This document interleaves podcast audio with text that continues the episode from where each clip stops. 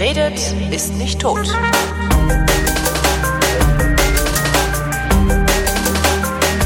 Willkommen zur Wissenschaft, einer Sendung, in der über Wissenschaft geredet wird, und zwar von Florian Freistetter. und von Holger Klein. Ich habe diesmal nicht eine einzige Meldung aus dem Universum mitgebracht. Das wollte ich wieder mal komplett dir überlassen. Ja, ich habe ein paar Meldungen aus dem Universum. Irgendwas mit Einstein habe ich gelesen, aber äh, mach du mal. Mit Einstein? Irgendwas war wieder mit Also, Einstein. Ja, gut, mit Vielleicht ein falsches Zitat oder so. Es kann sein, ich weiß nur, dass irgendwie alle möglichen Leute mir erzählen, dass äh, Stephen Hawking sagt, dass wir alle sterben. ja, das sagt er doch schon seit Jahren. Ja, aber anscheinend hat er jetzt einen Vortrag gehalten in äh, Oxford und äh, da, da hat er irgendwie, äh, das war doch die, die ich war jetzt auch unterwegs drum, aber ich habe das die, diese Nacht die flog bei Facebook rum und bei Twitter und in jeder Zeitung. Die Menschheit hat noch tausend Jahre, bis sie ausstirbt, sagt Stephen Hawking. Und wenn Stephen Hawking das sagt, muss das wahr sein. Deswegen Ich wollte gerade sagen, ist halt, ich, ich, so langsam mag ich auch einfach nicht mehr, weil immer Stephen Hawking hat's gesagt, es ist ungefähr so wie wie äh, irgendwer der äh, irgendwer zitiert am besten noch auf Lateinisch Cato den Älteren und glaubt nur weil Cato das mal gesagt hat, stimmt das. Hat der Hawking denn immer recht? Ähm, nein, natürlich nicht. Also wenn irgendwie der ist halt, äh, er ist halt ein kluger Mensch, der viel weiß viel zu erzählen hat und dem viele Leute zuhören. Und in dem Fall, ich meine, mit dem, was er da jetzt gesagt hat, äh, hat er nicht Unrecht. Nur es ist halt so, die Art und Weise, wie es, er es gesagt hat, ist halt ein bisschen, also er, er hat gesagt, also jetzt hat er sich einfach irgendwie das so, so es stand da jetzt nicht immer auf der Kanzler gesagt, wir werden alle sterben, sondern es ging um äh, dass äh, quasi die Menschheit, also dass wir, halt, wir als Menschheit viel Scheiße machen, ja, Klimawandel, Nuklearwaffen, Krankheiten, Antibiotikaresistenzen, alles mögliche, künstliche Intelligenzen, also halt die ganze, ganze Zeug, was halt irgendwie potenziell blöd ist. Und das sagt Hawking, das wird immer, könnte immer schlimmer werden und irgendwann wird es vielleicht so schlimm, dass wir alle aussterben und deswegen sollten wir, äh, wir müssen weiter ins Weltall vorstoßen, um eine Zukunft für die Menschheit zu ermöglichen. Womit er im Prinzip ja nicht Unrecht hat. Ja. Das ist ja auch das Gleiche, was ich in meinem aktuellen Buch, da mit diesem Asteroid Now, da auch geschrieben habe. Also je länger wir warten, egal ob das jetzt irgendwie Menschen, in meinem Buch ging es ja nicht um menschengemachten Krempel, sondern um den natürlichen Krempel, aber je länger wir warten, desto unbewohnbarer wird die Erde werden. Und wenn die Erde der einzige Ort ist im Weltall, den wir äh, bewohnen, dann haben wir halt Pech gehabt. Also, Genau. Äh, aber das ist halt mit, dieses halt mit den tausend Jahren. Also ich hatte, ich würde jetzt irgendwie so dieses, dieses, äh, dieses Datum würde ich da jetzt mir nicht trauen, irgendwie festzulegen. Also ob es jetzt irgendwie 100 Jahre, 1000 Jahre oder 100.000 Jahre sind, das würde ich nicht sagen. Ist halt ein sehr griffiges Datum, ne? Weil tausend Ja. Jahre, das kann man sich gerade noch vorstellen, weil vor tausend Jahren, was war da? Karl der Große, ja, ne, hat man so, einen- so, so einen halbwegs, halbwegs fassbaren Begriff noch von. Ja, eh, aber wie gesagt, es ist halt, äh, und er sagt, wir müssen hier einen anderen Planeten finden, wo ich auch sage, nee, vielleicht, es muss nicht unbedingt ein anderer Planet sein, auf dem wir auswandern. Es kann, gibt, gibt Raumstationen, es gibt äh, große, was weiß ich, Generationsschiffe, es gibt jede Menge anderen Zeug. Wir können im Asteroidengürtel wohnen. Also ich, ich bin halt dieser, die, die, der Grundaussage, dass wenn wir die Erde nicht, also wenn wir nicht uns im Weltall verbreiten oder uns im Weltall ausbreiten, dann werden wir früher oder später aussterben. der Erde das- sterben, der, ja. der stimme ich zu. Ja. Aber dieses halt, dieses, das ist halt nicht das, was da in diesen ganzen Artikeln drin steht, weil die, die irgendwie auch Genie sagt, wir werden alle sterben. Mhm. Das ist halt so die Schlagzeile, die halt dann da überall durch die Gegend getragen wird, mit der ich halt nicht ganz so glücklich bin. Aber irgendwie, das, so diese Vorstellung, wenn wir uns nicht innerhalb der nächsten tausend Jahre im, im Universum oder im, im, im Sonnensystem ausbreiten, Mhm. das bedeutet ja nicht, dass wir dann Städte auf anderen Planeten haben, äh, zwischen denen Straßen und Flugzeuge hin und her fliegen und sowas, sondern wir reden da wirklich von was, was ziemlich kleinskaligem, oder? Also was ja Generationenraumschiff, wo ein paar hundert Leute raus sind oder irgendwie eine DNA-Bank, äh, äh, die durchs Weltall nicht, fliegt in der Hoffnung, dass es irgendwann irgendwo aufschlägt und dann Planeten mit Leben infiziert, oder? Ich weiß nicht, also es kann, kann ich will jetzt nicht ausschließen, dass es, dass es nicht doch auch äh, großskalig werden kann. Ich meine, nimm den Weltraumlift, ja, wir, wir müssen, wir, das, das, das, das, wenn wir, wenn wir sowas haben, dann, äh, und das könnten wir haben, ja, also das, wie gesagt, ist jetzt nicht so äh, die große Science Fiction, natürlich ist es große Science Fiction, aber es ist Aber jetzt was keine anderes. Jetzt- Raketenwissenschaft, ne? Oh, doch. Gerade, da- es ist eben gerade keine Raketenwissenschaft, ja, weil es nicht um Raketen geht, ja, Also es geht darum, was anderes als Raketen zu finden. Aber es ist jetzt kein, kein Warp-Antrieb und kein Beamen oder sonst irgendwas, ja, wo wir halt irgendwie im Prinzip äh, eine neue Physik für brauchen. So. Ja, vielleicht auch ein neues Universum, weil in unserem Universum der ganze Krempel nicht funktioniert. Aber äh, den, den Weltraumlift müssen wir halt einfach nur bauen. Ja, mhm. kostet halt viel Geld, ist wahnsinnig kompliziert, wird vielleicht irgendwie äh, Jahrzehnte oder vielleicht sogar ein Jahrhundert dauern. Aber wenn er mal gebaut ist, wenn wir eingebaut haben, dann können wir die nächsten äh, zehn viel einfacher bauen. Und wenn wir da irgendwie diese Dinger da rund um die Erde stellen, dann können wir im Prinzip beliebig viel Krempel von der Erde ins All bringen und vom All hinten auf die Erde bringen. Und dann dann sehe ich durchaus die Möglichkeit, dass das eben nicht kleinskalig bleiben muss, mhm. dass wir dann eben vielleicht wirklich äh, große Mengen an, an vielleicht das nicht irgendwie Milliarden Menschen, aber äh, halt auch vielleicht vielleicht eine Million oder sowas, die halt mhm. irgendwie außerhalb der Erde leben. Gibt es also, eigentlich Berechnungen darüber, wie viel wie viel wie groß so eine Population sein muss, damit sie überlebensfähig ist? Äh, gibt's Berechnungen, weiß ich jetzt gerade nicht auswendig. Es kommt auch mal drauf an, wie du das siehst. Und du kannst natürlich irgendwie, du kannst irgendwie zehn Leute mitnehmen und dann halt irgendwie jede Menge eingefrorenes äh, Sperma und Eizellen mhm. oder sonst irgendwas. Oder vielleicht, wenn das soweit ist, vielleicht kannst du doch einfach irgendwie mit per Gentechnik alles selbst zusammenbasteln, um die Variation zu erhalten. Aber ich glaube, so typischerweise ist das so in der Größenordnung von von 100.000 äh, oder 100, also 100 Bindestrich 1100 bis 1000 mhm. äh, Menschen irgendwo in der Größenordnung. Die sich dann aber auch tüchtig, tüchtig fortpflanzen müssen, ne? Genau, ja. ja. Also ja, halt, halt, ob es jetzt wirklich unbedingt tüchtig, aber halt, sie sollten halt mehr Nachkommen zeugen als, als also mehr als zwei pro Paar. Mhm. Sonst wird es halt immer weniger, das ist mathematisch logisch. Also das, aber und, und wie gesagt, also ich es kann natürlich sein, dass, dass wir weiter so, so mit, mit irgendwie hier drei Leute auf der Raumstation und irgendwie rumtun. Aber ich glaube nicht, dass das, zumindest wenn man es jetzt in ein paar Jahrhunderte denkt, dass es da große Gründe gibt, warum wir nicht auch äh, großen Maßstäben die Erde verlassen könnten. Also ich wüsste jetzt nicht, was uns daran hindern könnte, außer, außer halt irgendwelchen politischen oder äh, gesellschaftlichen Gründen, aber der, keine, keine, keine, keine wissenschaftlichen oder technischen Gründe. Nee, das ist einzig der Wille. Also wir wollen unser Geld halt lieber äh, mhm. für Boni, für irgendwelche Manager ausgeben, die Unternehmen in die Grütze reiten. Mhm. Also das, das, ich, das wäre auch mal was, wenn man das mal gegeneinander rechnen würde.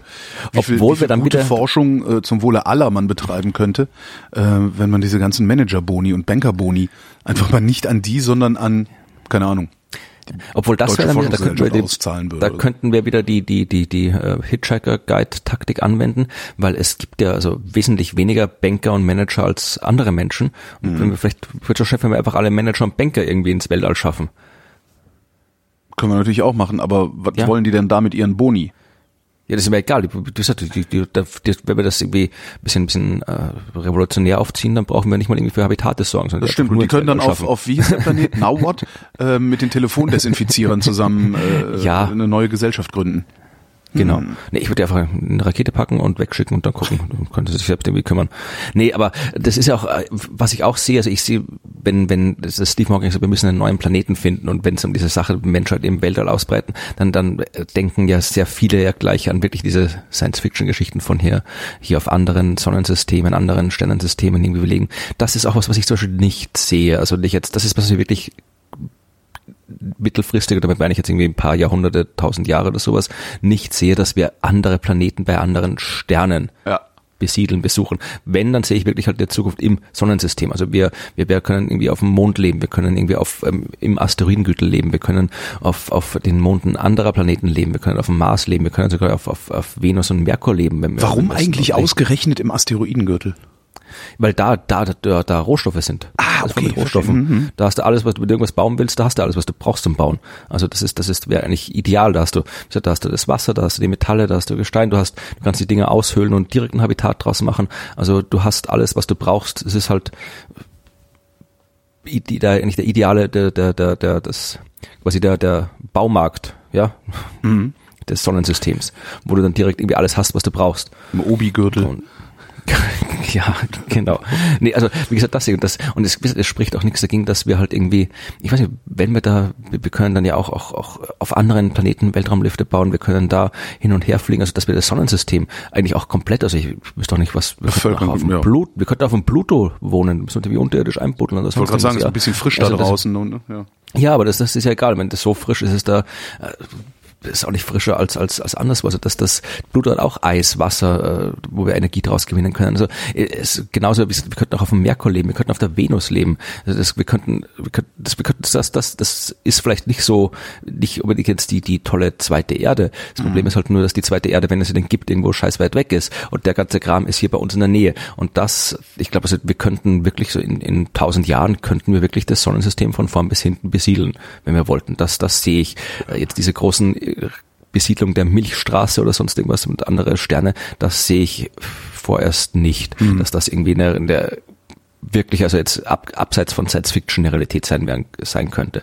Aber Sonnensystem, das, wie gesagt, da könnten wir jetzt anfangen damit, zum Mond sonst irgendwo hin. Ja, aber erstmal müssen wir uns ja erstmal müssen wir uns ja damit beschäftigen, ähm, wieder nationalistisch zu werden. Dann wird das bestimmt richtig gut funktionieren, wenn jeder Staat nur noch sein eigenes Süppchen kocht.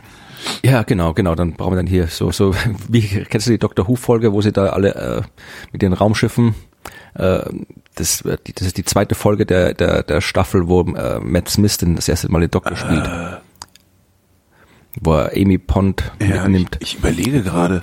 Ja, das Eigentlich habe ich alle gesehen, aber das ist da, wo die, wo die, die irgendwie die Sonne, da hat die Sonne anscheinend irgendwie so eine komische Phase, wo sie, wo sie schlimm ist und dann sind irgendwie halt alle, die ganze Welt ist halt in riesengroßen Raumschiffen, hat sich quasi äh, ins, ins äh, kurzfristig ins Weltall begeben und hat sich quasi jedes, jede Nation sich sein eigenes Schiff gebaut. Da landen sie halt auf dem großen Raumschiff äh, Britannien oder Großbritannien, ist halt so ein, ganz Britannien ist Ach, wo die Queen, Raumschiff. ist das das, wo die Queen genau. rumläuft und gegen diese Automaten genau. kämpft und ja, genau. Genau, genau, das ist das. Und das ist auch hier, dann äh, Amy Pond in der Serie ist ja Schottin und sie fragt dann, wo die Schotten sind. Sie sagt, ja, die haben ihr eigenes Raumschiff. Also die sind schon, die, die haben sich dann quasi schon abgespalten.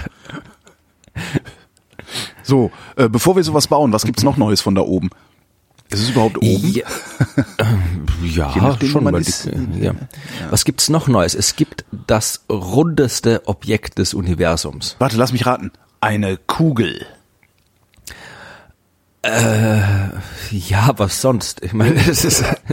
Was, was ist jetzt da das Besondere? Ich dachte Kugeln, also ich war neulich an der Physikalisch-Technischen Bundesanstalt, die machen auch Kugeln, die extrem ja, rund sind. Ja, aber in dem Fall ist es ein natürliches Objekt. Oh.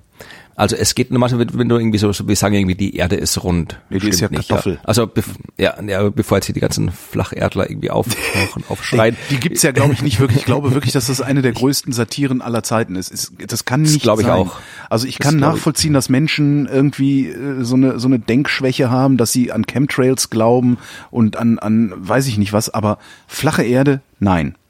Ja. Das kann nicht sein, dass jemand das ernsthaft glaubt.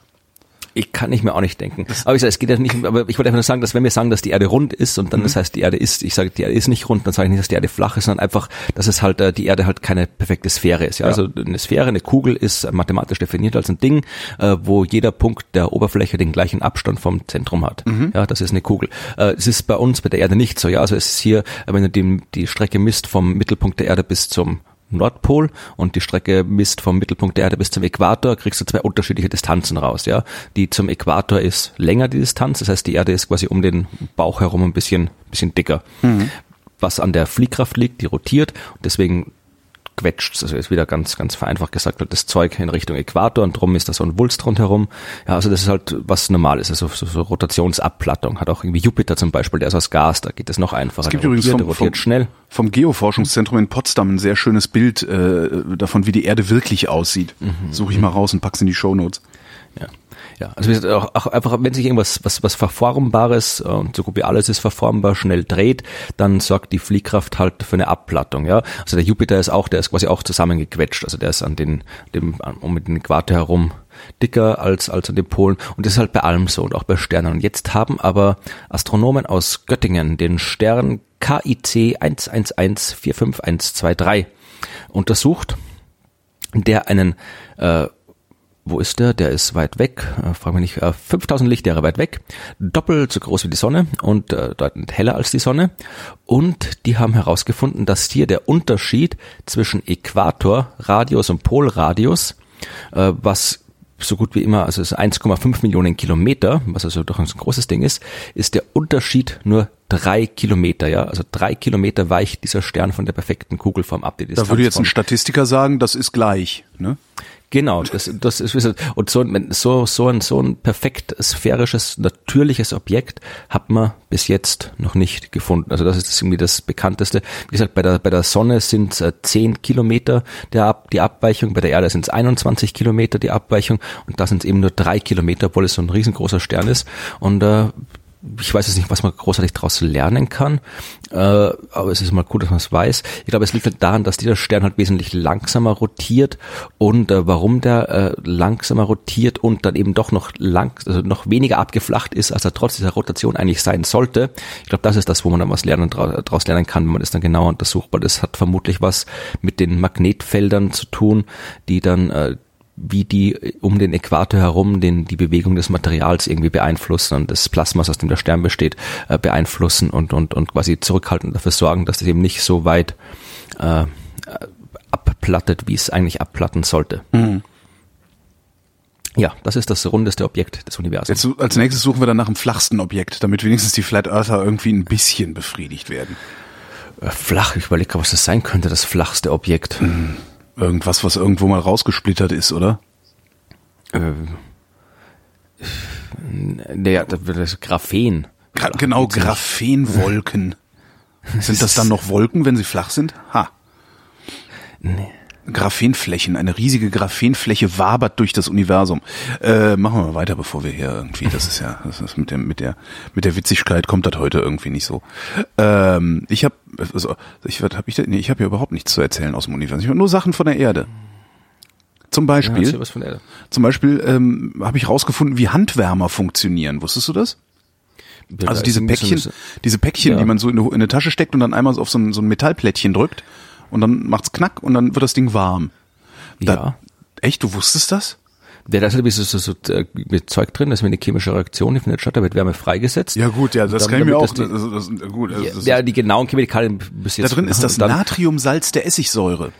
Ja, genau, ein Salz ist da drin und das quasi, wenn du das dann, dann wieder Energie reinsteckst, also wenn das quasi nachher, du kannst diesen Handwärmer wieder nehmen, irgendwo in den Kochtopf schmeißen. Genau. Und, und dann durchs, durchs Aufkochen wieder die Energie reinstecken, dann wird genau, diese Reaktion dann, wieder rückgängig gemacht. Dann ist ja eine, dann ist ja, dann ist das eine sogenannte unterkühlte Flüssigkeit. Und das genau. sind Flüssigkeiten, die unterhalb des Schmelzpunktes flüssig bleiben, wenn es keine Kristallisationskeime gibt. Und dieses Metallplättchen da drin, das ist so dann wie bei Wolken oder, oder Schnee halt, ne? Ähm, mhm. Weil, also, dieses Plättchen da drin, sobald du dieses Plättchen einmal knickst, ähm, verhält sich das als Kristallisationskeim da drin und mhm. dann beginnt die Flüssigkeit zu erstarren und gibt dabei Wärme ab. Genau. Und äh, zwar genau 58 Grad Celsius. Finde ich total cool. Ja, Handwerker, ich, ich, ich habe mal einen gehabt, aber ich glaube, ich, habe die, ich stecke halt einfach ich hab, Handschuhe. Ja, ich habe mich aber mein Leben lang gefragt, wie geht das eigentlich? Und bin jetzt irgendwie die Tage dann über einen Artikel gestolpert und dachte mir, ich erzähle das mal, damit es jetzt alle wissen. das ist ja eine unterkühlte Flüssigkeit. So wie Schnee. Hagel. Nee, Hagel ist sowas, ne? Ja. Hagel? Hagel, ist gefroren. Ist Hagel ist theoretisch gefrorenes Wasser. Aber Hagel ist Wasser. Ach, ist ja, ist ja es ist Wasserdampf. Wasser. Äh, ja, wenn es unten ankommt. Aber dass es sich bilden kann, äh, muss es halt kälter sein. Also muss, muss es halt unterhalb des Gefrierpunktes sein.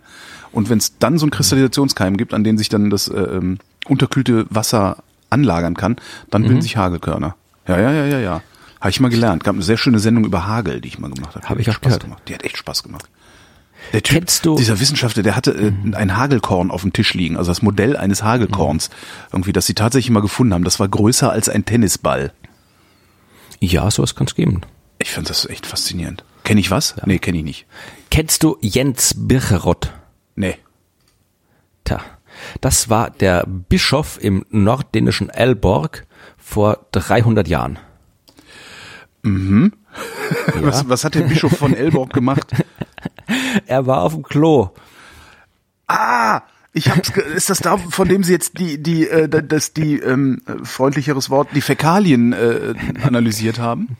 Ja, ich fand das ja Schlagzeile so wunderbar. Also hier im Wissenschaftsteil dieser Online-Zeitung 300 Jahre altes Kothäufchen eines Bischofs analysiert. Was sind dabei rausgekommen? Ich hatte auch nur die Überschrift gelesen. Nein, ich fand's so, also erstmal fand's was mal cool, dass die halt wirklich halt, also die haben mal normalerweise gut irgendwie äh, Fäkalien findest du leicht mal irgendwo und normalerweise weißt du nicht, wo sie wem die gehört haben. Ja, also das ist ja klar, weil die Latrinen Massenveranstaltungen waren. Ja, ja nur erstmal das oder dass du überhaupt wie viele Latrinen hast du das. In dem Fall war das halt wirklich von, von dem Wohnhaus, von seinem Wohnhaus, wo er gewohnt hat, das ist schon irgendwie 1937 ausgegraben worden, also das, dieser, wie es hier gezahnt wird, einem Brownie ähnelnden Fundstück, äh, wurde seit 1937 also schon ausgegraben und aufbewahrt. Und jetzt haben hier äh, dänische Wissenschaftler das untersucht, äh, äh, während sich normalsterbliche Bürger ihre Latrine mit vielen anderen Menschen teilen musste, verfügte der Bischof über eine Toilette nur für sich. Ja, und deswegen konnten die das entsprechend zuordnen. Und das Interessante war, dass sie halt äh, da auch die, die Essensreste drin noch von, also die konnten jetzt rausfinden, was der gegessen hat. Mhm. Und äh, das, äh, der hat gesagt, äh, er hat was opulente Abendessen gegessen mit Zutaten aus unterschiedlichen Weltregionen, ah, ja. Weintrauben, Pfaffen, Feigen und Pfaffen, Pfeffer. Weißt du? ja. ja. Die meisten, hier, die meisten denen haben irgendwie Schweinefleisch, Graubrot und Kohl gegessen. Äh, beim Bischof, der hat irgendwie Nüsse und Beeren gehabt und und äh, ein Pfefferkorn, das irgendwie aus, aus Indien kam, äh, Moltebeeren von der, aus dem Norwegen. Also im Wesentlichen hat der halt hier so dieses luxuriöse Zeug gegessen, das was was weit herkam, was teuer war und nicht das, was eigentlich der Rest der dänischen Bevölkerung gegessen hat. Ich habe ich ich ich suche das gerade nebenbei und finde es aber leider nicht auf die Schnelle. Ähm, hm. Ich habe kürzlich was oh, hier gelesen. Der, hm? Oh hier ist hier ist sogar. Oh, das schaut ja wirklich aus wie, wie ein Schokokeks. Also ich habe hier gerade andere Meldung gefunden, wo doch ein Bild von dem seinem Häufchen drin ist. Das schaut aus wie so ein kleiner angebissener Schokokeks mit Nüssen. Ja, Halloween kommt jedes Jahr. Ne? Ich habe äh, letztens was gelesen über über Latrinen. Ähm, habe ich das gelesen? Habe ich das irgendwo gesehen oder gehört? Ich weiß nicht mehr. Über äh, auch Latrinen, ähm, Latrinenausgrabungen und sowas, also antike Latrinen. Und was sie auch gefunden haben, ist äh, Klosprüche in antiken Latrinen. Und da gab es einen Klospruch, den fand ich sehr schön auf irgendeiner Sprache byzantinisch, weiß ich nicht. Ähm, ich habe geschissen und mir den Hintern nicht abgewischt. ja, das ist aber war damals anscheinend ein großes Tabu irgendwie. Ja, ich weiß nicht, heute würde ich auch nicht damit großartig jetzt irgendwie in der Öffentlichkeit rumlaufen und erzählen, dass ich mein Hinter dich abgewischt habe. Also ja, aber du wirst, würdest es an die Klowand schreiben? Also, weil du schreibst doch eigentlich an die Klowand, dass die Leute, was die Leute irgendwie äh, berühren sollen. Ich, schrei ich schreibe gar nichts an die Klowand. Echt nicht? Schreibst du heutzutage an Klowände? Weiß ich nicht. ich gehe nie draußen aufs Klo. Aber ich, ich habe geschissen, mir den Hintern nicht abgewischt auf Lateinisch. Und daraus haben sie dann nämlich noch ableiten können, äh, dass es, dass es tatsächlich ein Wort für Scheißen gab, was es irgendwie im, im Hochlateinisch nicht äh, vorkam oder so. Ich, ich krieg, ich weiß es leider nicht mehr. Ich muss mal, ich, wenn ich, wenn ich äh, dran denke nachher, wenn ich die Shownotes schreibe, dann gucke ich mal, ob ich das Ding finde. Ich mal, an, antike Klosprüche schreibe ich mir mal auf. Das war echt sehr schön. So, antike ja, Klosprüche. Wenn wir, ja, wenn wir jetzt so schon bei den ganzen bei den Fäkalien und Körperfunktionen sind, dann können wir auch gleich hier mit der nächsten Körperflüssigkeit weitermachen. Mhm. Äh, wir hatten ja, glaube ich, mal über den, den Nee, nee, nee. Wir hatten ja mal, glaube ich, über den äh, Medizin-Nobelpreis gesprochen, über die Autophagie, also diesen, diesen Aufräumprozess ja. in, den, in den Zellen.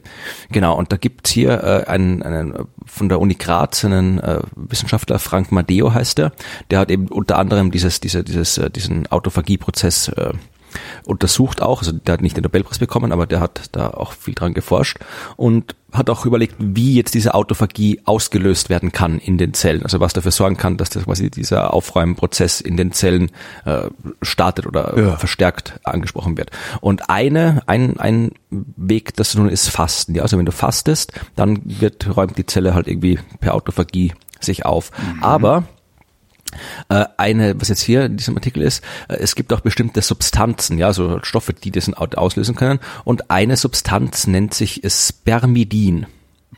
Mhm. Äh, du darfst raten, wo die in hoher Konzentration vorkommt. Äh, Hodensack. Vermutlich, also in Samenflüssigkeit. Ja aber auch in vielen Lebensmitteln wie Hülsenfrüchten und Zitrusfrüchten und Pilzen und Nüssen. Und Kann man von Hülsenfrüchten schwanger werden? Na gut, man isst sie ja. Ich weiß das Bilder im Kopf wieder.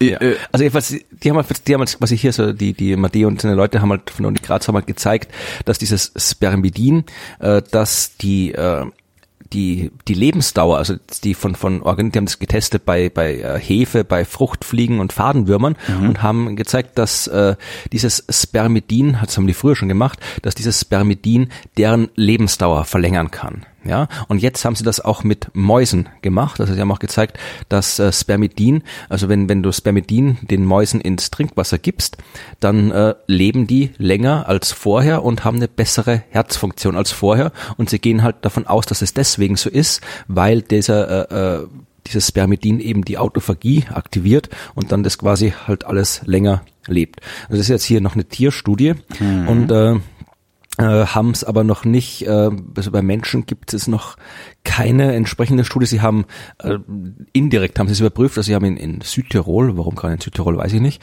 äh, haben einen Fragebogen gehabt und die haben halt einfach angeben sollen dort, was sie wie oft gegessen haben und haben halt da daraus ab und dann, ob sie krank sind, Krankheiten haben und alles, was man sonst noch so angibt und haben halt daraus abgeleitet oder den, zumindest äh, vage geschlossen, dass eben auch beim Menschen, äh, je mehr Spermidin du aufnimmst, äh, desto weniger Probleme mit dem Herzen hast du.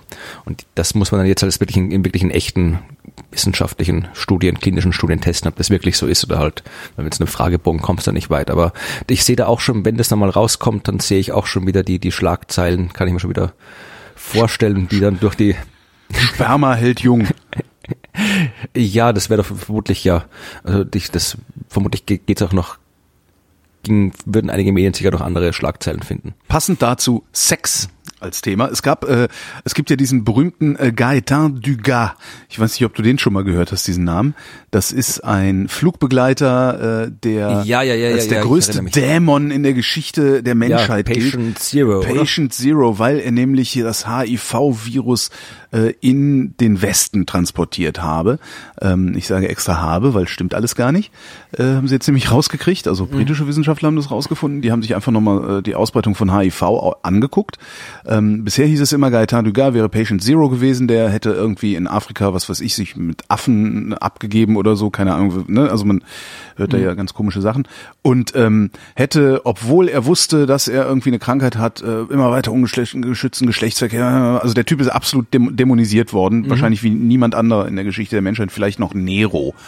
Ähm, jetzt haben sie dann mal geguckt äh, und haben festgestellt, dass ähm, dieser äh, Gaetan Dugas äh, das Zeug überhaupt nicht eingeschleppt hat, sondern es kam, kam viel früher äh, nach Amerika, HIV. Es gab auch nicht den einen Patienten, Patient Zero, sondern es gab mehrere Menschen, die diesen Erreger eingeschleppt haben von Reisen. Ähm, und jetzt kommt der Treppenwitz an der ganzen Sache. Gaetan Dugas war auch nicht Patient Zero, sondern Patient O für, Aha. Achtung, Outside California. Ja, äh, also der war halt in Kalifornien in Behandlung und sie haben ihn einfach als mhm. äh, O mit O markiert, ähm, mhm. weil er halt von Outside Kalifornien kam. Und daraus ist dann Patient Zero geworden und äh, ja, der größte Dämon der Medizingeschichte.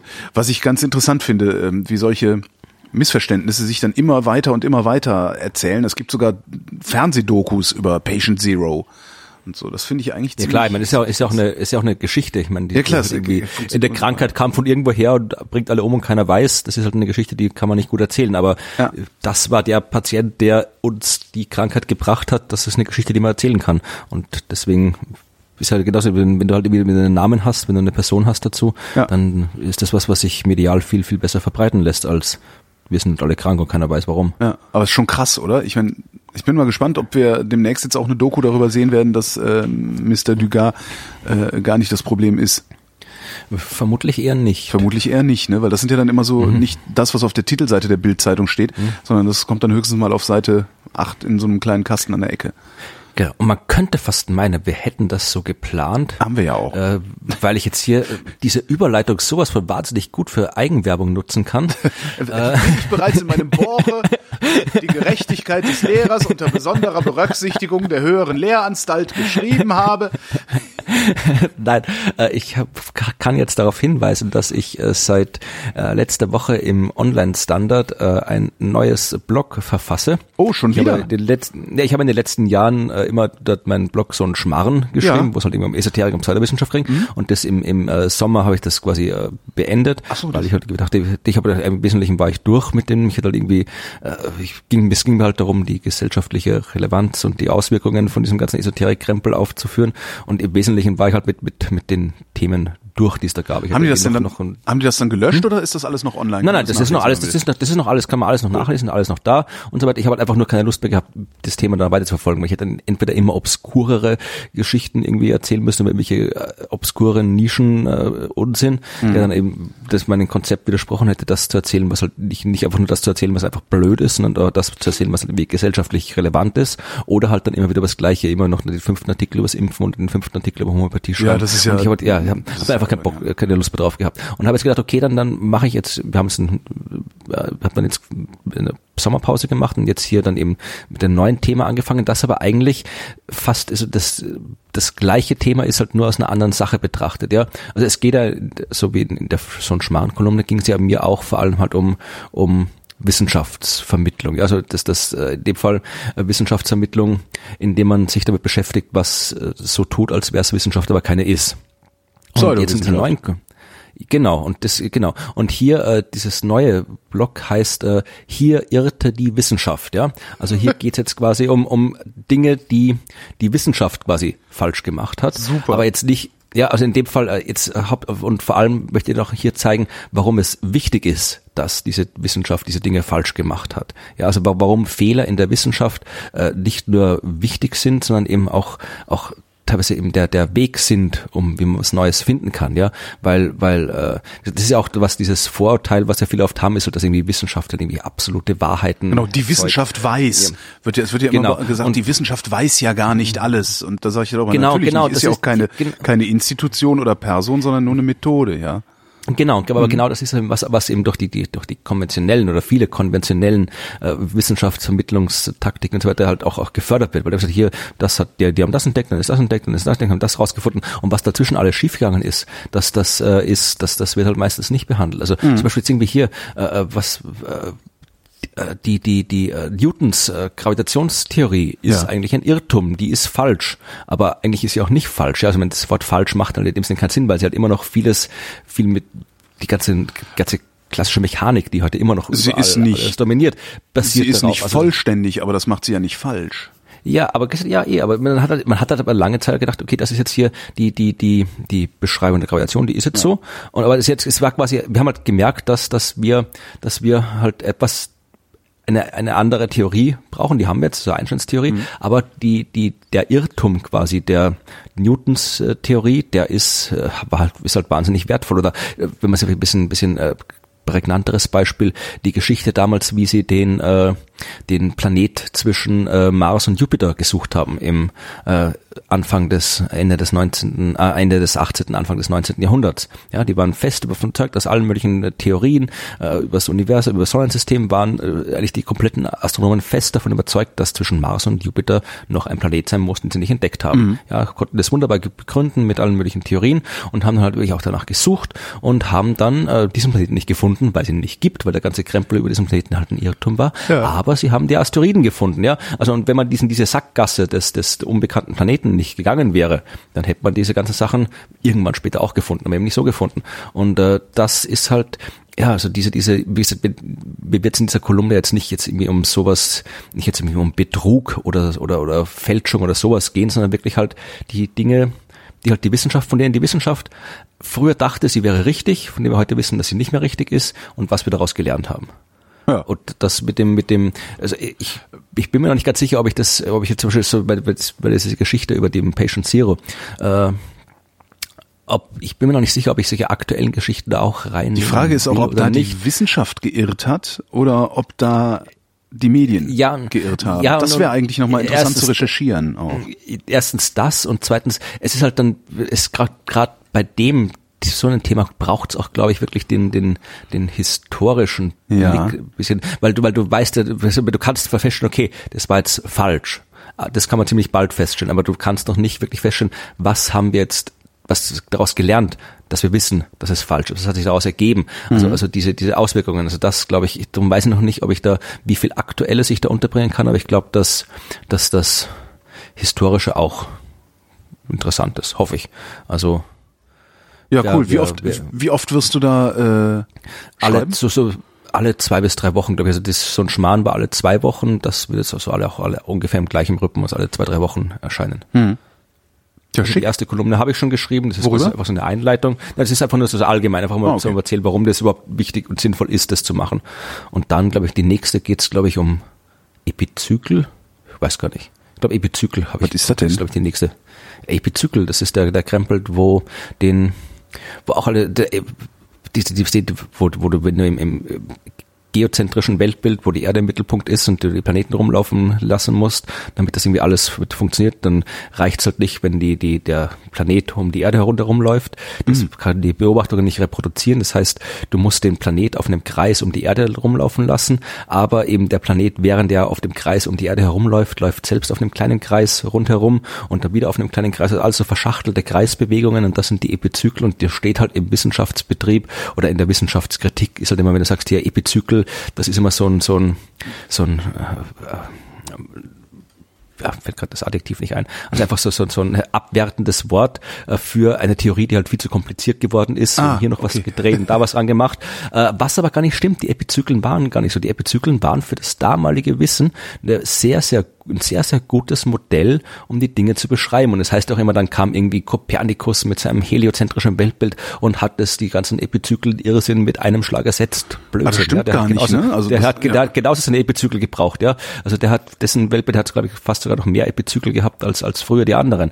Ja, weil das bei ihm auch nicht funktioniert. Also erst, das war erst Kepler, der, die, der, weil Kopernikus ist genauso, äh, noch, noch an, mit, mit Dogmen, äh, belastet gewesen, weil der halt von den Kreisbahnen nicht ab wollte. Mhm, Ja, erst Kepler, der die, die Kreisbahnen weggeschmissen hat und der konnte dann ohne Epizyklen auskommen. Also das, werde ich dann in der Kolumne dann eh noch alles erklären. Aber wie gesagt, die Epizyklen waren halt ein Irrtum, aber einer, der, über den wir sehr, sehr viel gelernt haben und der eigentlich für die damalige Zeit ein wunderbares, gutes, schönes Modell war zur Beschreibung der Bewegung der Himmelskörper. Themenvorschlag. Äh, britische Wissenschaftler haben festgestellt, dass ähm, Nebenwirkungen in klinischen Studien extrem oft verschwiegen werden. Das ist ja auch sowas, was äh, sowieso schon Von so ein wem? bisschen von denjenigen, die die Studien publizieren, äh, weil die Also nämlich ich dachte von den Patienten. von den Patienten genau. angeben. Ah, nein, nein, die, äh, die blutenden Ohren hatte ich schon vorher. genau. Nee, äh, Das war bei, bei, bei, bei, Viagra war das doch so, oder? Dass sie alle irgendwie nicht, zuerst nicht gesagt hatten. das weiß ich gar nicht. Das war doch so bei der Studie, dass sie, das war irgendwie Mittel gegen, gegen was war das ein Mittel? Ich weiß es gar nicht mehr. War das, war das nicht sogar irgendein Mittel, was, was eigentlich für Frauen gedacht war oder so? Das, ich, Ich weiß weiß nur, glaube ich, nicht dass es irgendwie, ich, ich, meine, das kann auch ein Mythos sein, aber ich glaube, das war irgendwie so. Das Also war, der Mythos sagt gegen- jedenfalls, dass gegen- es eigentlich kein Potenzmittel war, ja. ja. Genau, ja, und das, nee, das, das stimmt auch, glaube ich. Aber ich glaube, der Mythos war, der Mythos sagt, das ist war halt irgendwie gegen Herzkrankheiten oder sowas und dann haben die halt festgestellt, das wirkt nicht gegen Herzkrankheiten und dann wollten aber die ganzen Testpatienten ihre, ihre äh, Medikamente, ihre Proben nicht zurückgeben. Gesagt, nee, wir wollen die lieber behalten. Und äh, dann haben die halt nachgefragt, warum sie die lieber behalten Wir wollten. fanden die Farbe so schön. Also das ist der, ich weiß keine Ahnung, ob das stimmt, aber das ist so der Mythos, den wir gehört haben, dass sie da so drauf gekommen sind, dass es eben ein Potenzmittel ist. Britische Wissenschaftler sind hingegangen, haben äh, sich Studien angeguckt, also klinische Studien, die werden ja bei Medikamenten von der Pharmaindustrie gemacht, die halt diese äh, Medikamente auch herstellt. Ähm, haben sich klinische Studien besorgt und haben sich äh, alle möglichen anderen Publikationen über diese Studien besorgt, äh, Vorträge, äh, Aufsätze, you name it, und haben festgestellt, dass 64 Prozent der unerwünschten Nebenwirkungen nur aus unveröffentlichtem Material ersichtlich waren. Also aus Konferenzberichten und sowas. Ähm, was daran liegt, ist halt auch relativ naheliegend, dass die Pharmabranche, also das sind profitorientierte Unternehmen, die dürfen ihre eigene Qualitätssicherung betreiben. Okay. Ja, wenn du jetzt zum Beispiel Autobauer bist und sagst, äh, wir, wir bauen jetzt ein Auto, wir haben ja gerade diesen schönen Abgasskandal, wir bauen jetzt ein Auto, ähm, dann werden die Standards, nach denen diese Abgasmessungen vorgenommen werden, von außerhalb festgelegt. Ja, da gibt's dann außerhalb irgendwie das, was weiß ich, Bundesumweltamt oder um, Umweltbundesamt, die sagen halt, ja, so und so viel äh, CO2 darf da rauskommen. Dass jetzt die Autoindustrie auf eine andere Art und Weise bescheißt, äh, lasse ich jetzt gerade mal aus. Geht halt nur darum, dass äh, du tatsächlich normalerweise externe Kontrollinstanzen hast. Die hast du aber bei der Medikamentenproduktion nicht oder bei der Medikamentenentwicklung. Also ne, diejenigen, die damit Geld verdienen, dürfen die Sicherheit ihrer Produkte testen und belegen. Und das ist ein großes Problem. Und für Ja, sowas das gibt's ja zum Beispiel dieses, nicht dieses optimal. Dafür sowas gibt's ja dann zum Beispiel dieses IQWIC, also dieses äh, Institut für Qualitätssicherung, tralala, die ja auch von der Pharmaindustrie immer sehr stark angegangen werden, ähm, weil die ja unseriös und doof sind. Ja, aber weiß ich nicht. Den Link findest du in den Shownotes, kannst du ja vielleicht, äh, ergibt sich daraus ja auch irgendwann mal ein Artikel. Obwohl da ja auch nicht die Wissenschaft geirrt hat, sondern eigentlich das Marketing beschissen hat. Das ist ja eigentlich eher ja, ich glaube, da könnte man, da könnte man noch viel länger mehr schreiben, beschissenes Marketing. Ähm, was gibt's noch? Was habe ich noch? Ich habe hier, wir haben den Todestag, den 300. begangen vor Von? einer Woche. Am 14. November starb ein Mathematiker, Diplomat, Theologe, Geologe, Techniker, Jurist, Historiker, Philosoph. Professor Dr. Dr. Dr. Augustus van Dusen. nee, er äh, äh, kam aus, äh, geboren in Leipzig, gearbeitet in Hannover. Äh, ich, nee, ich, ich komme nicht drauf. August der Starke. Gottfried Wilhelm Leibniz. Wilhelm, genau. Oh. Der starb am 14. November vor 300 Jahren. Das war jetzt eine Schweigesekunde meinerseits. ja, ja. Das sind ja echt so Namen, die die Welt, äh, die, die Welt, die wir heute haben, gemacht mhm. haben eigentlich. Ne? Ja, auf jeden Fall, ich habe da irgendwie für, für, ach, das darf ich gar nicht erzählen, fällt mir gerade ein. äh, für das nee, ich wollte gerade zu frisch äh, anfangen. Ich habe, dass, dass ich ja in der letzten Zeit sehr viel über Leibniz recherchiert habe für das mein neues Buch, das im März erscheinen wird. Ja. Aber ich will ja noch gar nicht erzählen, von, also mein neues Buch handelt nicht von Leibniz, aber ich habe trotzdem viel über Leibniz recherchiert.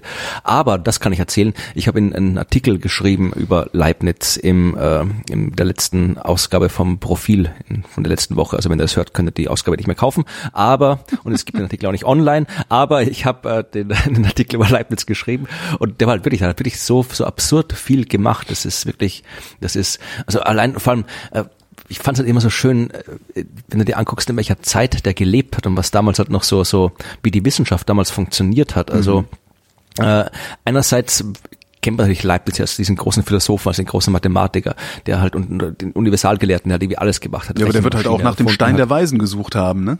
Nein, nein, nein, nee, das nicht, sondern das, das, das, das, der hat sogar, glaube ich, irgendwie extra, er war mal irgendwie so aus Interesse, hat er sich mal bei einer alchemischen Gesellschaft in Nürnberg, glaube ich, irgendwie eingeschrieben und hat dann, das war auch, der hatte so eine Art frühe Version des, wie heißt das, Sokol-Hoax äh, durchgemacht. Also da musste man irgendwie, damit bei dieser alchemistischen Gesellschaft Mitglied werden kann, musste man irgendwie eine, eine Arbeit schreiben, um beweisen zu können, dass man irgendwie auch in die Geheimnisse eingeweiht ist und so weiter.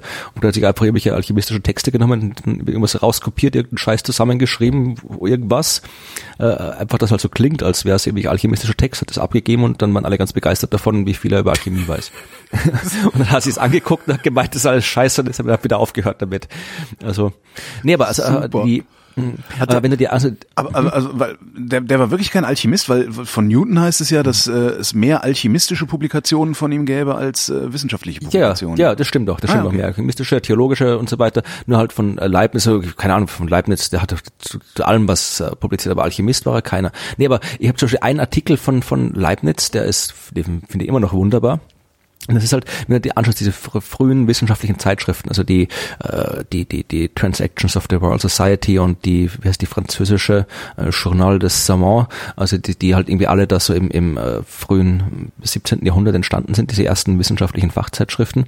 Und äh, wenn du dir anguckst, was da drin steht, also die hast du auch das, das, diese ganzen alten Ausgaben, sind ja auch alle online anzu, anzuschauen, mhm. das ist halt im Wesentlichen, das liest sich so wie ein Facebook-Stream heute, ja. Also hier eine Nachricht, der Typ hat hier irgendwie so äh, die die, die, die, die den Mond beobachtet und der hat hier irgendwie die Gezeiten gemessen und der hat sich Gedanken gemacht über die Geschichte der deutschen äh, Könige und so weiter. Und dann zwischendurch, hier hat einer irgendwie zehn Seiten geschrieben, wie man Melonen anbaut. Oder der hat irgendwie hier, ja, oder, oder hat hier irgendwie, äh, äh, irgendwie der hier, der berichtet von irgendwie einem, einem äh, Fischregen oder von irgendwie, äh, zwischendurch halt dieser komplett absurder Scheiß, weil äh, aus heutiger Sicht absurder Scheiß, weil halt damals war halt die, die Wissenschaft noch ganz anders. Da war da gab es ja die Wissenschaft im heutigen Sinn. Das wäre aber so eigentlich wäre das ein total schöner Newsfeed, oder? Mhm. Wenn man so einen, einen designen würde, wo genau solche Sachen sich so abwechseln.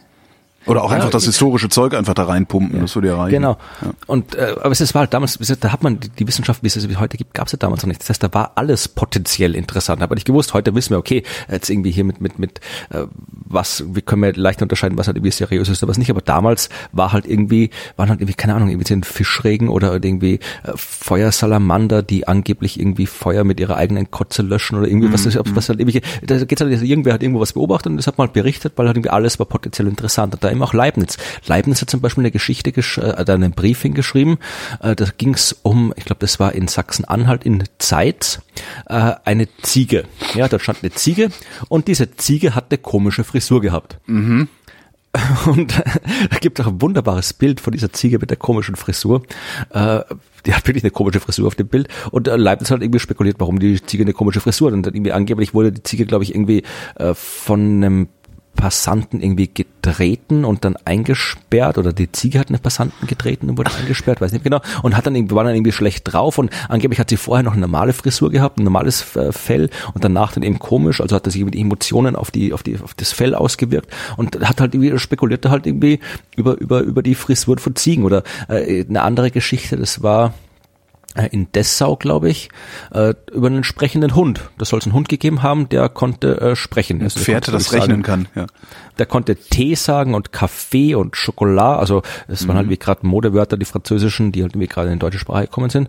Und äh, auch das hat er da irgendwie berichtet. Ja, also es war einfach wie jetzt nicht mal großartig irgendwie werten. Oh mein Gott, was für eine Sensation. Dann einfach nur hier, da war ein Hund, der kann reden und also dass das äh, sicher sicher absurden Geschichten gibt's halt bei Leibniz vielen, weil der der war halt wirklich einer von denen, äh, die halt wirklich alles wissen wollten, mhm. also wirklich alles wissen wollten und hat dann eben auch äh, das war ja auch eines der großen, so einer großen Aufgaben. Er wollte ja quasi so eine, so eine uh, Universal, Universalsprache schaffen, in der, so eine komplett neue Art von Sprache. Nicht jetzt einfach nur uh, eine neue Sprache, die, die halt. Äh, Meinst du jetzt Sprache im Sinne von Esperanto?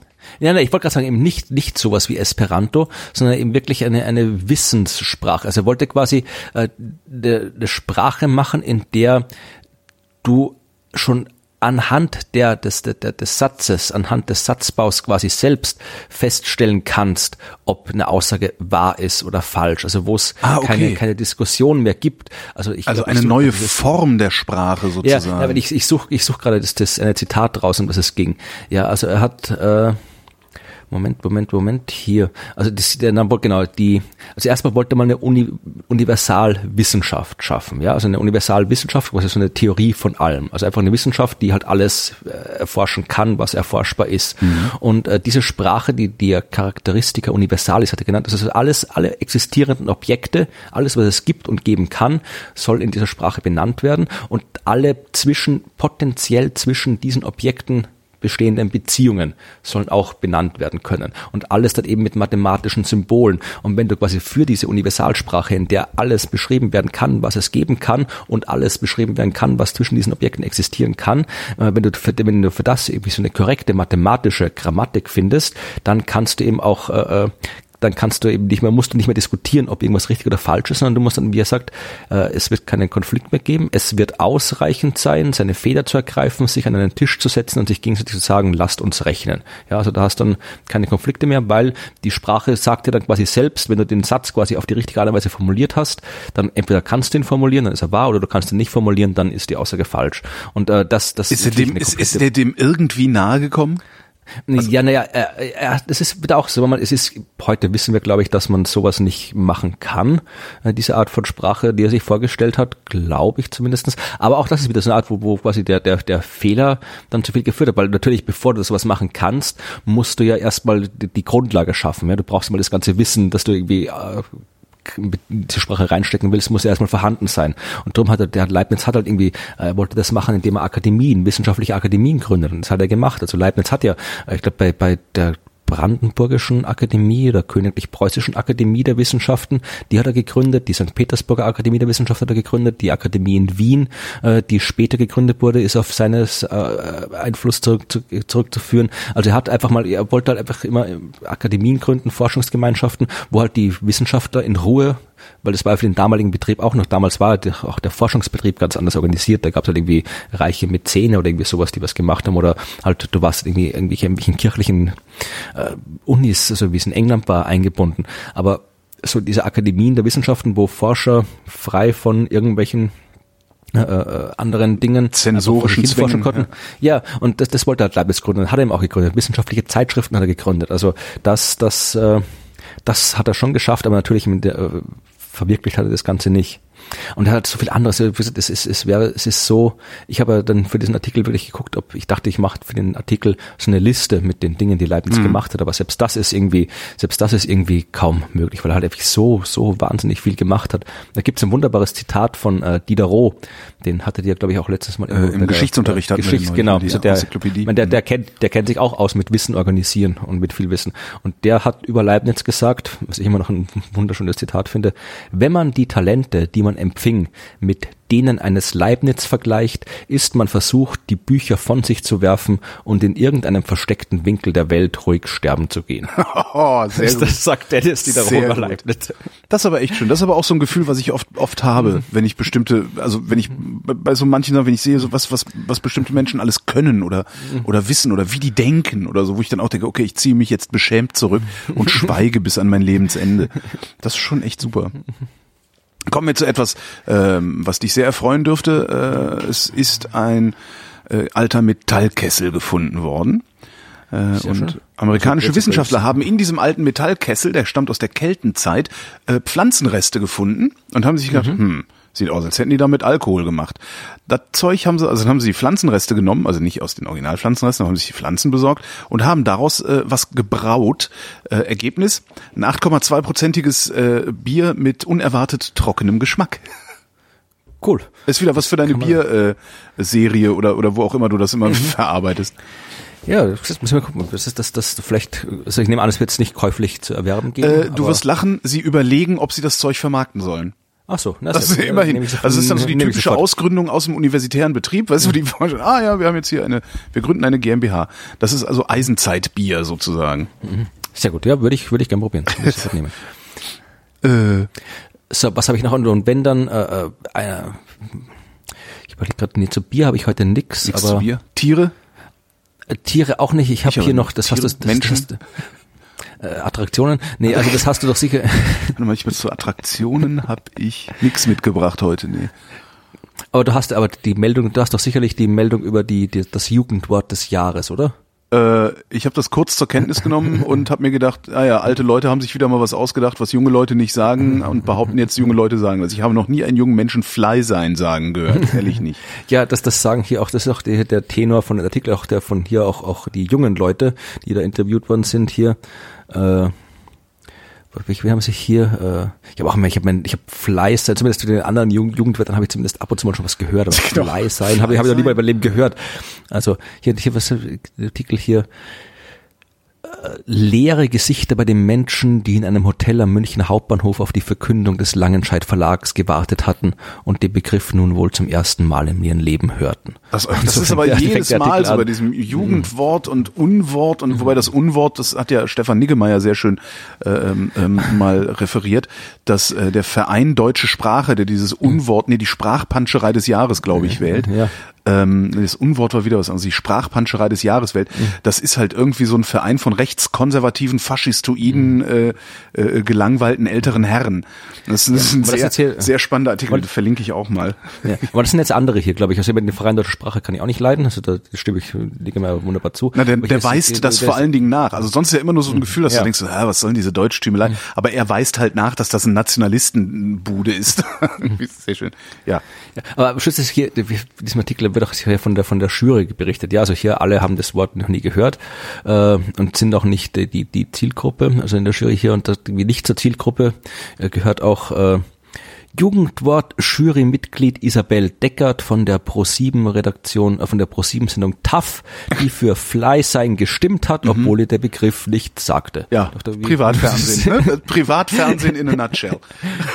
und, und ja hier, da gibt es auch andere Sprachwissenschaftler, äh, wir haben das Wort gar nicht entdeckt, sagt der Sprachwissenschaftler Nies Uebalo von der Wilhelm Universität Münster. Äh, er hat nichts mit der Wahl zu tun, befasst sich aber seit Jahren mit dem Phänomen Jugendsprache. Äh, und Genau, hier, hier ist, äh, also, Entschuldigung, war ein falsches Zitat. Hier geht es jetzt um die, die, genau, hier die, die, auch noch ein Jurymitglied. Es ist ein Phänomen des Jahres 2016. Fly sein sei gerade erst auf dem Sprung in den Sprachgebrauch von Jugendlichen. Ja, weil also es jetzt überall in der Zeitung steht. Ja, also die haben anscheinend echt, das ist wirklich so, die haben irgendwie kein, kein, Vielleicht ist das ein, äh, vielleicht ist das ein poststrukturalistisches Experiment, was der Langenscheidt Verlag da macht. Und er versucht, die Realität durch das äh, Verbreiten eines solchen Wortes Mhm. überhaupt erst werden zu lassen. Kann aber auch sein, dass sie einfach nur keine ja. Ahnung haben. Ja, ich habe auch die anderen Wörter in dieser Liste, ja, habe ich auch alle noch nie gehört. Also äh, gut, das ich glaub, Platz zwei ist ISO, ISSO. Ja, ist so. Ist so. Ja, Das ist ist, halt so. Ja, aber Das das, ist ist, so. ja, aber das ist, irgendwie- das ist halt irgendwie, äh, das ist ja kein kein Jugendwort. Wenn, Also ist so ist, dann ist es halt so. Ja, so Und ist das es. irgendwie als Jugendwort. Ja, dann dann gibt's halt hier irgendwie Hopfensmoothie. Mhm. Bier. Das ja, habe ich auch noch nie in meinem Leben gehört. Ich auch nicht. Aber kann man gehört. sich gut ableiten, ja. Ja, aber wie gesagt, Ja, aber verwendet früher das hieß es immer Hopfenblütenkaltschale. Hat Ja, auch nie einer gesagt. Ja, Hopfenkaltschale. Also, naja. Und dann gab's noch Tindergarten. Mhm. Das klingt aber auch eher so, als hätte es irgendein 30-Jähriger erfunden. wahrscheinlich für eine Sammlung von Online-Kontakten, äh, die und und äh, Vollpfostenantenne. Ist das, ist das, ein was ich, ist das das, was ich, ach so, ich dachte, das wäre, was ich Grütze-Detektor nenne. nee, das ist ja, also ich glaube, Ey, komm, das ist doch furchtbar. ja genau hier letztes Jahr, was war letztes, weißt du, kennst du das Jugendwort vom letzten Jahr? Nein. Das müsste hier wahnsinnig oft verbreitet sein, weil das auch äh, Nee. Wie war's denn? das äh, Smombie, ein Smartphone-Zombie, Mhm. der von seiner Umwelt nichts mitbekommt. Ich, ich, mein, ich, ich habe jetzt nicht so viel Kontakt mit Jugendlichen. Vielleicht ist das ja wirklich so. Und vielleicht können ja mal die Nein. Jugendlichen, die hier zuhören, ähm, in den Kommentaren hinterlassen, ob sie tatsächlich so reden, wie der Langenscheidt Verlag das gerne hätte. Ja, sagt uns, sagt uns bitte hier, ob unsere, wie, wie, wie, wie wendet man das an? Ja, also angeblich Genau. Fleißheit heißt ja, soll so viel bedeuten, wie etwas geht besonders ab. Also wenn wir jetzt mal davon ausgehen würden, unser Podcast hier, da geht's jetzt voll besonders ab. Was sagen wir da? Das würde dann heißen, hier, äh, hier, hier, hier, hier ist es Fly oder die die Vrindwissenschaft, die ist Fly. ja, oder ist oder so? gehe ich Fly? Ja. Bin ich Fly? Das Ja, ist ein Lied von. Save and I Wenn- Do. Ich will Fly sein. Wenn, wenn jemand zuhört, der dieses Wort tatsächlich schon mal ernsthaft benutzt hat, äh, bitte sagt uns Bescheid, wie man es benutzen würde, um unsere Sendung zu beschreiben. Kommen wir zu den Dingen, die im Alltag wirklich äh, von Relevanz sind. Wenn du dich im Straßenverkehr scheiße benehmen willst, solltest du ein Auto ähm, kaufen, das ähm, groß, teuer und von hohem sozialem Status ist. Denn britische Wissenschaftler haben festgestellt, äh, und zwar haben die ein Experiment gemacht, also in, im- in, in Simulatoren, äh, sind durch ein Wohngebiet gefahren und haben Hindernisse vor dir herfahren lassen. Und je nachdem, wie der soziale Status des Hindernisses ist, wird von hinten weniger gehupt oder mehr gehupt. Das heißt, ein großes und teures Auto, einem Fahrer äh, eines großen und teuren Autos und ein modernes, eines modernen Autos wird eher zugestanden, Scheiße zu fahren, als jemandem, der eine, eine kleine alte Scheißkarre fährt. äh, funktioniert übrigens bei ähm, Krankenwagen auch. Also im Krankenwagen wird, äh, wird ein so hoher Status beigemessen, dass du ihm praktisch jeden Fahrfehler verzeihst, den er macht. Äh, und was die Forscher daraus schließen ist, es wird nicht die, also das, was das schließen, das konnten sie halt sehen. Äh, es ist nie die Situation verantwortlich gewesen. Ja, also die Behinderung, die da stattgefunden hat, die kommt ja aus einer Situation heraus. Normalerweise sollte man ja meinen, wir sind vernünftige Menschen, wir sind in der Lage zu sehen, dass in dieser Situation es halt so ist, wie es ist. Ja. So.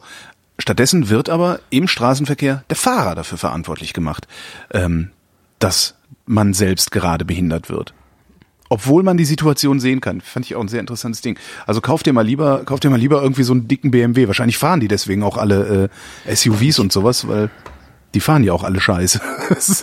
Hm. Ich sehe einen Zusammenhang. Ja. Tja, Nee. habe ich noch was aus dem Ich habe jetzt noch, ich habe noch zwei Geschichten. Boah, ich habe noch jede Menge dort. Also ein- eine- eine- kann ich eine noch eine halbe Geschichte Stunde und- referieren. Ja, aber ich habe keine halbe Stunde mehr Zeit. Ich Nein? hab noch zehn Minuten Zeit. Oh, ja, dann mache ich Kurzmeldungen draus. Ich habe noch wie gesagt, eine Astronomiegeschichte und einen äh, kurzen äh, Literaturtipp. Ja, dann fang noch mal mit der Astronomiegeschichte an. Ja, und zwar, das ist jetzt hier äh, von äh, halbwegs aktuell noch. Äh, weißt du, wie der nächste Stern zur Sonne heißt? Weißt du? Äh, äh, Mars, äh, Merkur, Entschuldigung, äh, Mars. Nee, Stern, Himmels Willen. Ach, Stern, äh, Proxima Centauri ist das, ne? Oder? Genau, genau, Ja, genau. Und äh, bei Proxima Centauri, Merkur. Der Merkur hat angefangen zu brennen. Ja, und äh, bei Proxima Centauri, das ist ja auch das Ding, wo man hier den, den Planeten entdeckt hat vor kurzem.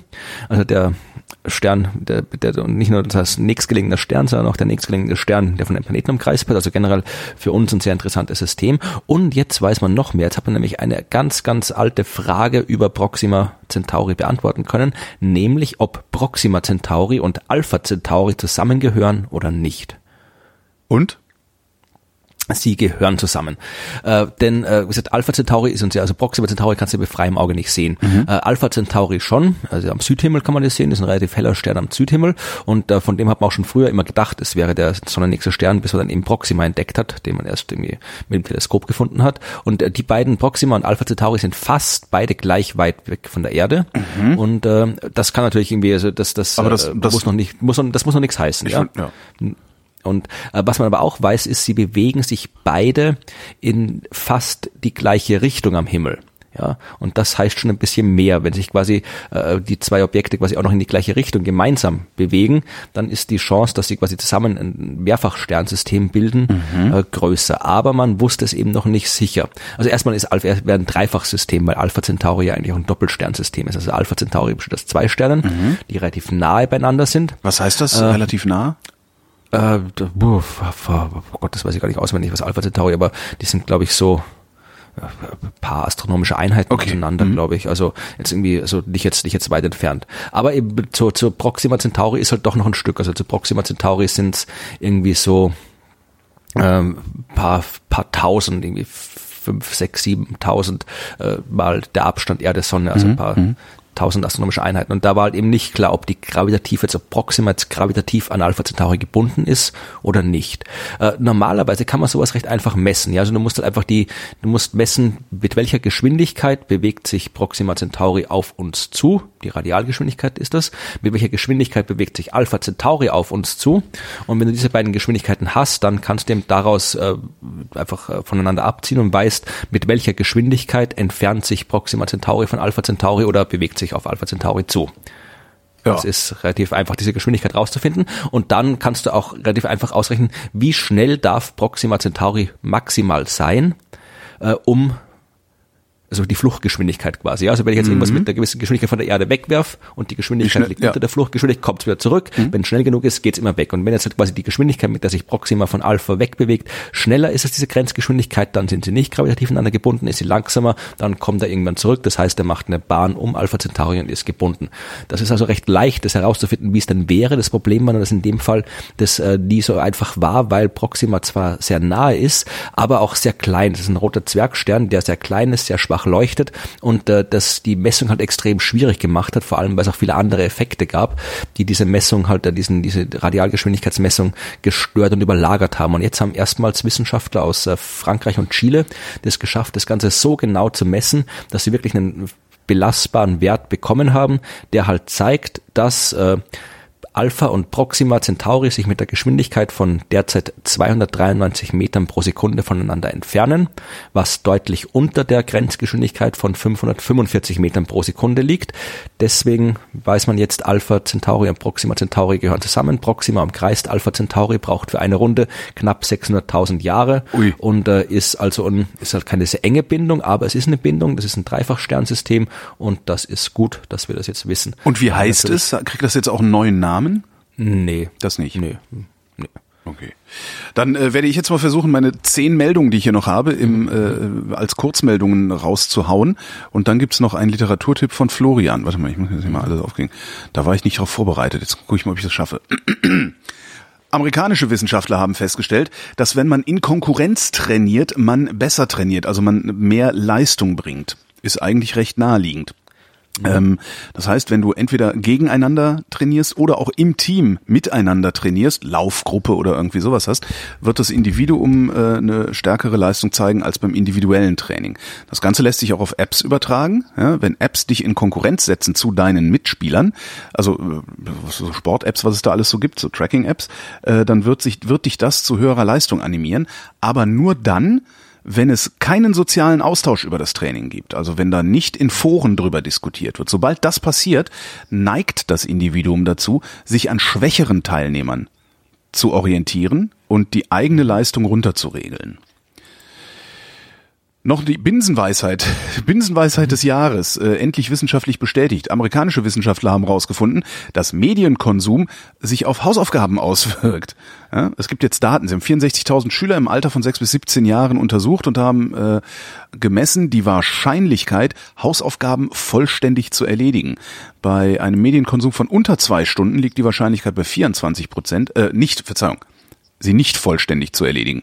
Mhm. Bei einem Medienkonsum unter zwei Stunden liegt die bei 24 Prozent, bei einem Medienkonsum zwischen vier und sechs Stunden bei 49 Prozent und wer mehr als sechs Stunden pro Tag Medien konsumiert, egal was es ist, also elektronische, audiovisuelle Medien, ähm, über sechs Stunden 63 Prozent Wahrscheinlichkeit, die Hausaufgaben nicht ordentlich zu machen. Außerdem hat der Medienkonsum auch messbare Auswirkungen darauf, ob es äh, Schüler kümmert, äh, ob es in der Schule gut läuft oder, ähm, oder auch, ob sie in stressigen Situationen die Ruhe bewahren.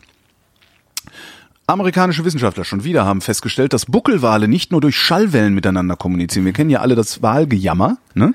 Sondern auch per E-Mail. Mi, mi, mi, machen die Wale. Ähm, was Schall ja macht, Schall ist einmal Schallwelle, macht aber auch Teilchenbewegung. Ja, Schall, ne, das kennst du, wenn, wenn, äh, äh, weiß ich nicht, wenn dein Bauch vibriert, weil du ein Konzert hörst. So, mhm. und das Ganze passiert auch im Wasser. Bisher haben die Forscher gedacht, dass im Wasser die Teilchenbewegung nicht sonderlich weit reichen würde, was sie aber zufälligerweise gemessen haben, als sie über Buckelwale hinweggefahren sind, getauchte Buckelwale, ähm, dass sie mehrere hundert Meter vom Wal entfernt noch Teilchenbewegung messen konnten. Ähm, wenn du die Bewegung der Wasserteilchen messen kannst, kannst du Position und Entfernung zur Quelle genauer bestimmen als über Schallwellen und daraus leiten die Forscher jetzt ab, dass Wale ähm, auch ein Organ haben oder irgendeine Möglichkeit haben, den, die Bewegung der Wasserteilchen zu messen, also zu registrieren und zu interpretieren und so äh, die Position des Gegenübers genauer zu bestimmen. Nilpferde können das übrigens auch. Die ähm, können solche Vibrationen über den Körper registrieren und damit unter Wasser hören, obwohl ihre Ohren über Wasser sind. Okay, wie, also gut. Ich muss jetzt hier wie, durchrattern, du hast keine Zeit mehr. Ja, ja ist okay. Ja, das, ist, das decke ich, decke ich zu Hause. Darüber. Britische Wissenschaftler haben festgestellt, wer lügt, äh, stumpft sein Gehirn ab. Ja, mal wieder Probandenschätzaufgabe, tralala, ähm, mhm. haben festgestellt, dass, äh, dass wenn du einmal gelogen hast und damit durchgekommen bist, schwindet dein Gefühl von Unwohlsein, das du normalerweise beim Lügen hast. Okay. Und das führt dich dann auf die schiefe Bahn des Lügens. Ja, also das ist, das haben sie mit hier funktionelles MRT, also die haben das im Gehirn gemessen. Ähm, das hängt mit der Amygdala zusammen die dann immer inaktiver wird. Je mehr du lügst, desto inaktiver wird sie, desto mehr lügst du. Äh, ließ sich aber nur nachweisen im Experiment, wenn der Lügner einen Eigennutzen hatte. Das heißt, wenn ich um anderer Willen lüge, dann passiert das nicht dann habe ich jedes Mal das gleiche Gefühl von Unbewusstsein. Nur wenn es mir nutzt, dann äh, gerate ich auf die schiefe Bahn und werde zum Lügner. Schweizer Wissenschaftler haben äh, einen neuronalen Bypass ums Rückenmark gelegt. Das habe ich gehört. Ja. Un unglaubliche Geschichte. Rücken, das Rückenmark transportiert äh, praktisch sämtliche Signale, die du, die du äh, so durch den Körper schickst. Und zwar vor allen Dingen die Bewegungssignale. Ist dein Rückenmark kaputt, bist du gelähmt. Was sie gemacht haben, ist, sie haben äh, einen Bypass gelegt, der ist funkgesteuert. Ähm, und haben bei Rhesusaffen geschädigtes Rückenmark überbrückt und die Affen haben, und Achtung, ohne Physiotherapie, ohne Training, unmittelbar Kontrolle über ein gelähmtes Bein wiedererlangt. Und das ist das wirklich, das ist, das ist, also das finde ich hat was von Durchbruch. Mhm. Ähm, und sie planen jetzt klinische Tests am Menschen ähm, bis 2020. Das heißt, es wäre möglicherweise dann vielleicht in 10, 15 Jahren oder irgendwie sowas möglich, dass wir äh, Leute mit kaputtem Rückenmark die Kontrolle über ihre Beine wiedergeben und zwar auf eine solche Weise, dass sie sie wirklich einfach kontrollieren können. Und das nur, indem wir da ein bisschen Technik einbauen. Ja, das wie sind habe ich gelesen, fand ich auch großartig. Ja. Amerikanische Wissenschaftler haben festgestellt, äh, dass ein Gefühl von Einsamkeit bei Senioren ein äh, relativ sicheres Vorzeichen für Altersdemenz ist. Ähm, denn im Gehirn sammeln sich äh, Eiweißstoffe an, wenn du altersdement wirst. Und diese Eiweißstoffe ähm, führen dazu, dass du ein Gefühl von sozialer Isolation hast. Also du bist, selbst wenn du nicht sozial isoliert bist, fühlst ja. du dich oft sozial isoliert. Weil Senioren sind ja auch oft real. Sind auch oft real sozial ja. isoliert. Aber die Frage ist halt, wie empfinde ich die Einsamkeit, äh, der ich möglicherweise ausgesetzt bin? Weil ich mhm. zum Beispiel komme sehr gut mit Einsamkeit zurecht. Ähm, jetzt gehen Sie davon aus, dass äh, einerseits die Erfahrung oder das, das Empfinden von sozialer Isolation ein Vorbote für Altersdemenz ist, andererseits aber auch soziale Isolation Altersdemenz beschleunigt. Mhm. Rausgefunden haben sie es über äh, äh Psychotests und Positronen-Emissionsdingsbums-Ding. Nochmal amerikanische Wissenschaftler. Man glaubt gar nicht, ne? Angesichts, angesichts äh, dieser Präsidentschaftswahl glaubt man gar nicht, was die Amerikaner alles können. Die haben zufälligerweise Ethanol aus CO2 hergestellt. also sie haben sich schon gedacht, dass das irgendwie gehen könnte, dass man aus CO2 irgendwie Brennstoff machen kann, ähm, haben äh, aber zufälligerweise mehrere Schritte in ihrem Versuchsaufbau übersprungen, haben eine Mischung von Kohlenstoff und Kupfer auf Silizium in Form von, äh, habe ich noch nie gehört vorher, Nanospikes aufgebracht. Das sind äh, Spitzen, die nur wenige Atome dick sind und die erzeugen ein äh, Spannungsfeld und haben damit einen Katalysator gebaut, der Kohlendioxid ohne weitere Zwischenschritte sofort in Ethanol umwandelt. Das Ganze ähm, ist äh, äußerst, äußerst präzise, haben sie geschrieben. Äh, die ersten Versuche haben schon Ethanolgehalt von bis zu 65 Prozent im Resultatmaterial äh, erzeugt. Und sie sagen halt, das ist hocheffizient. Es passiert bei Zimmertemperatur und äh, die Ausgangsmaterialien sind billig. Also Ethanol ist, dass es was trinken kann, oder? Genau, das ist Biosprit. Sehr gut. Biosprit ist also, Ethanol. Also du kannst in, in äh, äh, Südamerika fahren viele Autos, also viele Benzinmotoren mit äh, Alkohol im Grunde. Ja, ja aber es gibt, es gibt ja Methanol und Ethanol. Und ich glaube, Methanol so. ist der, wo man stirbt und Ethanol ist, glaube ich, den, den genau, man trinken kann. Genau, oder? das ja. war mit, genau. Schweizer das heißt, Wissenschaftler. Wir saufen, wir saufen, Entschuldigung, wir saufen den Klimawandel jetzt weg. Genau. Wir, wir, genau, wir saufen den weg und verfressen, wir, wir verfeuern den Mais und versaufen das Benzin. Schweizer Wissenschaftler haben festgestellt, wer mit Klarnamen mobbt, mobbt heftiger. Ähm, dazu haben sie sich angeguckt, dieses sogenannte Gamergate, wo ähm, weltweit äh, nicht geringe Teile der äh, Spiele-Community äh, über Feministinnen hergefallen zu sein scheint. Ich habe mir das nie wirklich angeguckt. Haben drei Jahre lang sich äh, 500.000 Kommentare, 1.600 Petitionen angeguckt. Ein Drittel der Leute, die sich an diesem Gamergate beteiligt haben, sind pseudonym geblieben. Zwei Drittel folglich mit Klarnamen. Und die mit Klarnamen haben heftiger gemobbt als die, die anonym oder pseudonym geblieben sind. Ähm, die Wissenschaftler erklären das damit, dass äh, die Anerkennung und Glaubwürdigkeit der Person zugeschrieben werden. Und in dem Moment, wo dein Name da steht und jemand dir Anerkennung zollt, kannst du das viel besser zu eigen machen, als wenn da nur steht, äh, weiß ich nicht, Astronom 43 oder sowas. Ich bin nicht 43.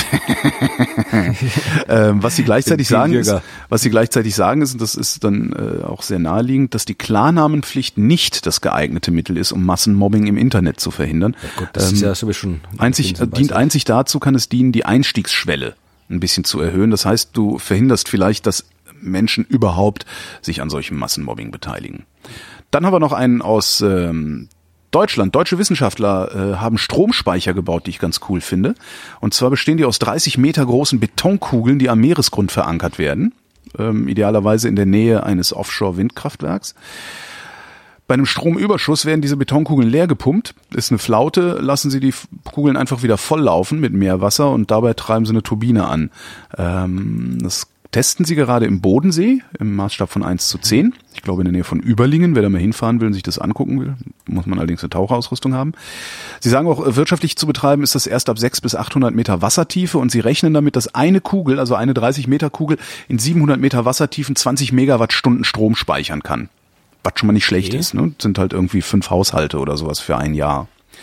Und dann, letzte Meldung meinerseits, äh, amerikanische Wissenschaftler haben festgestellt, wie Aberglaube und Verhalten zusammenhängen wenn du in einer Situation zunehmend erfolglos oder mit abnehmendem Erfolg steigt deine Tendenz abergläubisch zu werden und mit steigender Tendenz abergläubisch zu werden, abergläubig zu werden, ähm, steigt auch gleichzeitig deine Zuversicht, erfolgreich zu sein.